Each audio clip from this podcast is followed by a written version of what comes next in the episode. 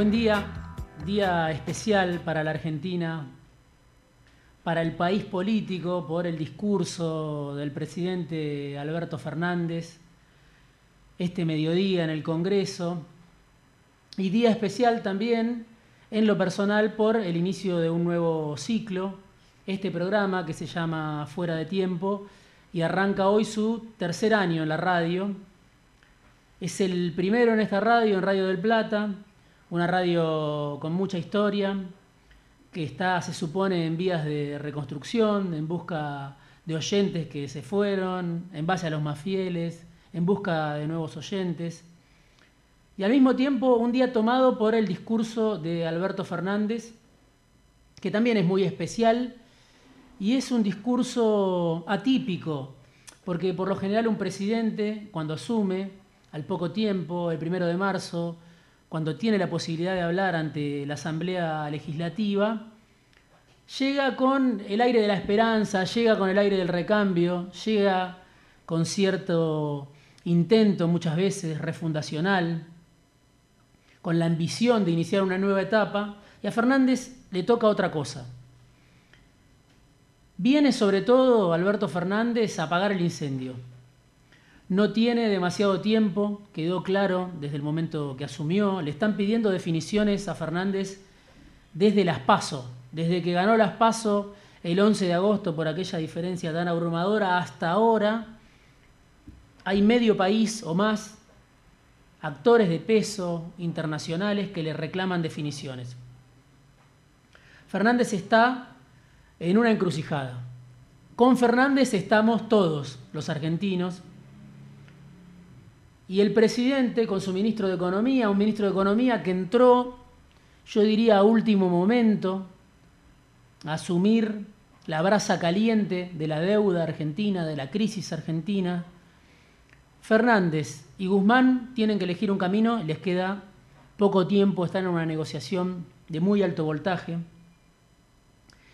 y por una serie de razones que no, no termina de quedar claro, si es porque la Argentina no estalla, si es porque la bomba no terminó de explotar y Macri alcanzó a dejarla a su sucesor, si es porque existe una red de contención social, porque prima la sabiduría popular, porque hubo un aprendizaje quizás y un balance después de 2001, o porque Argentina es una excepción regional o porque a los argentinos no nos gusta asumir el drama de los problemas de difícil solución, preferimos mirar para otro lado, o porque vamos adelantados o porque vamos atrasados, no se sabe bien por qué Argentina es una isla de estabilidad hoy en la región.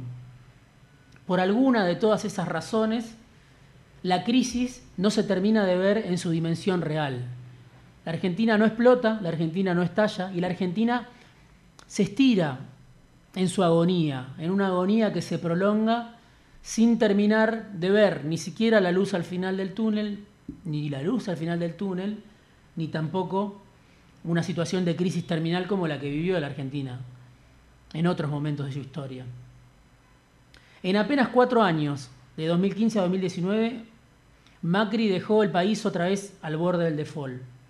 Y ese es quizá uno de los pocos acuerdos que hay en una Argentina polarizada, agrietada, como se suele decir. Si algo le reconoció Macri a Cristina Fernández de Kirchner, a esa presidenta con la cual ni siquiera pudieron intercambiar el bastón de mando, lo que le reconocía Macri era el bajo endeudamiento que tenía la Argentina cuando él asumió, porque el kirchnerismo se había dedicado a pagar deuda de manera casi religiosa, con una obsesión de pagar deuda, incluso erosionando su propia base de legitimidad. Se fue Cristina Kirchner pagando deuda, quedándose sin reservas, quedándose sin fuerza para diseñar algunas políticas, pero pagando, como ella misma decía, somos pagadores seriales. Eso fue el kirchnerismo. Vino Macri y eso lo convirtió en su mayor fortaleza.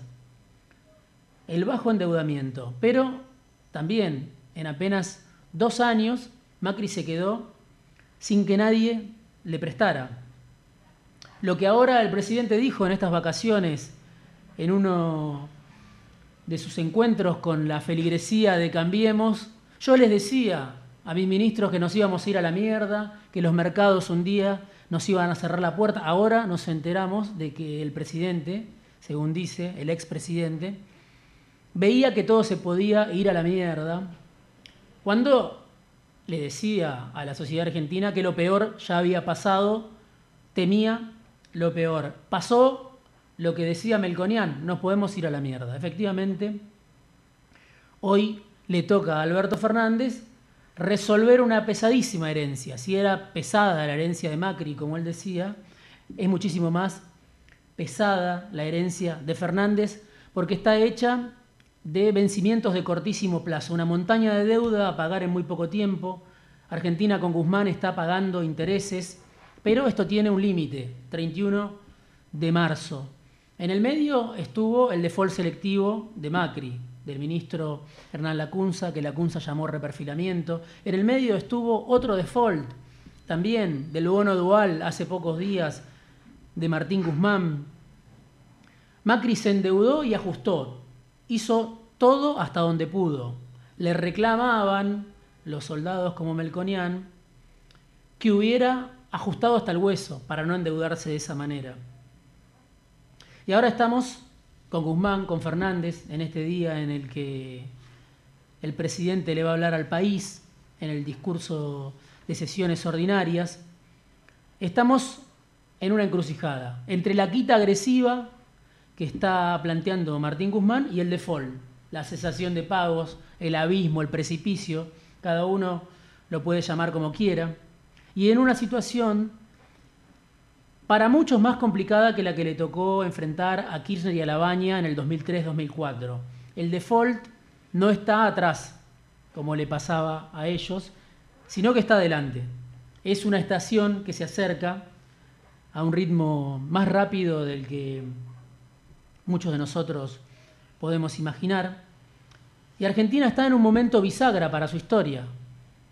Guzmán dice en privado, y lo dijo también en el Congreso cuando habló en diputados, se eligió no ir de entrada al default, se eligió hacer todo por las buenas, se intenta hacer todo por las buenas, llegar a una solución constructiva en el lenguaje que puso de moda Guzmán. Pero también dice Guzmán, si no aparece la solución constructiva, si los fondos no colaboran, habrá ruina para todos. Algo así dijo el ministro de Economía en su paso por el Congreso. Por eso estamos entre la quita agresiva que propone el gobierno, dejar de pagar intereses, dejar de pagar capital, bajar además el nivel de los intereses para el momento en que se vuelva, se retomen los pagos, quizá en el 2023, 2024, si pudiera elegir Guzmán, y el default, si los grandes fondos de inversión que tienen un PBI, según dice el invitado que tenemos hoy,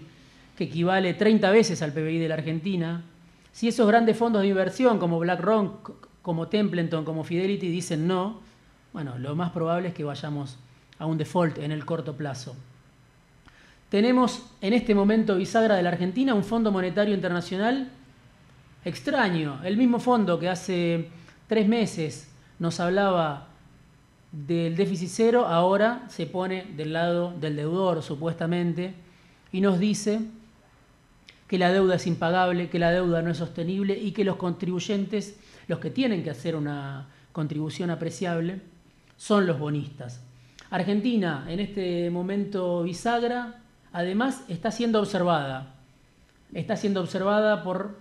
Está siendo por, observada por observadores externos y está siendo también el terreno de batalla de un choque de fuerzas muy, muy grande es una especie de laboratorio de cómo le vaya a Guzmán, de cómo le vaya a Fernández, también saldrán nuevas lecciones.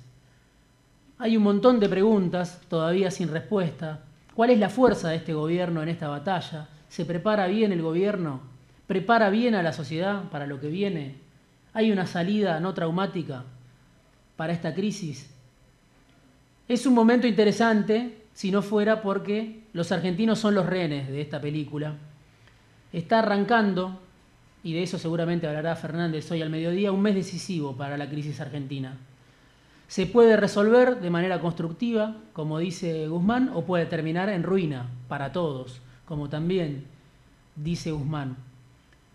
Lo que se anuncia es un choque de trenes y no aparece, por ahora, la estación intermedia entre la quita agresiva que quiere el gobierno argentino y el default que espera a la vuelta de la esquina.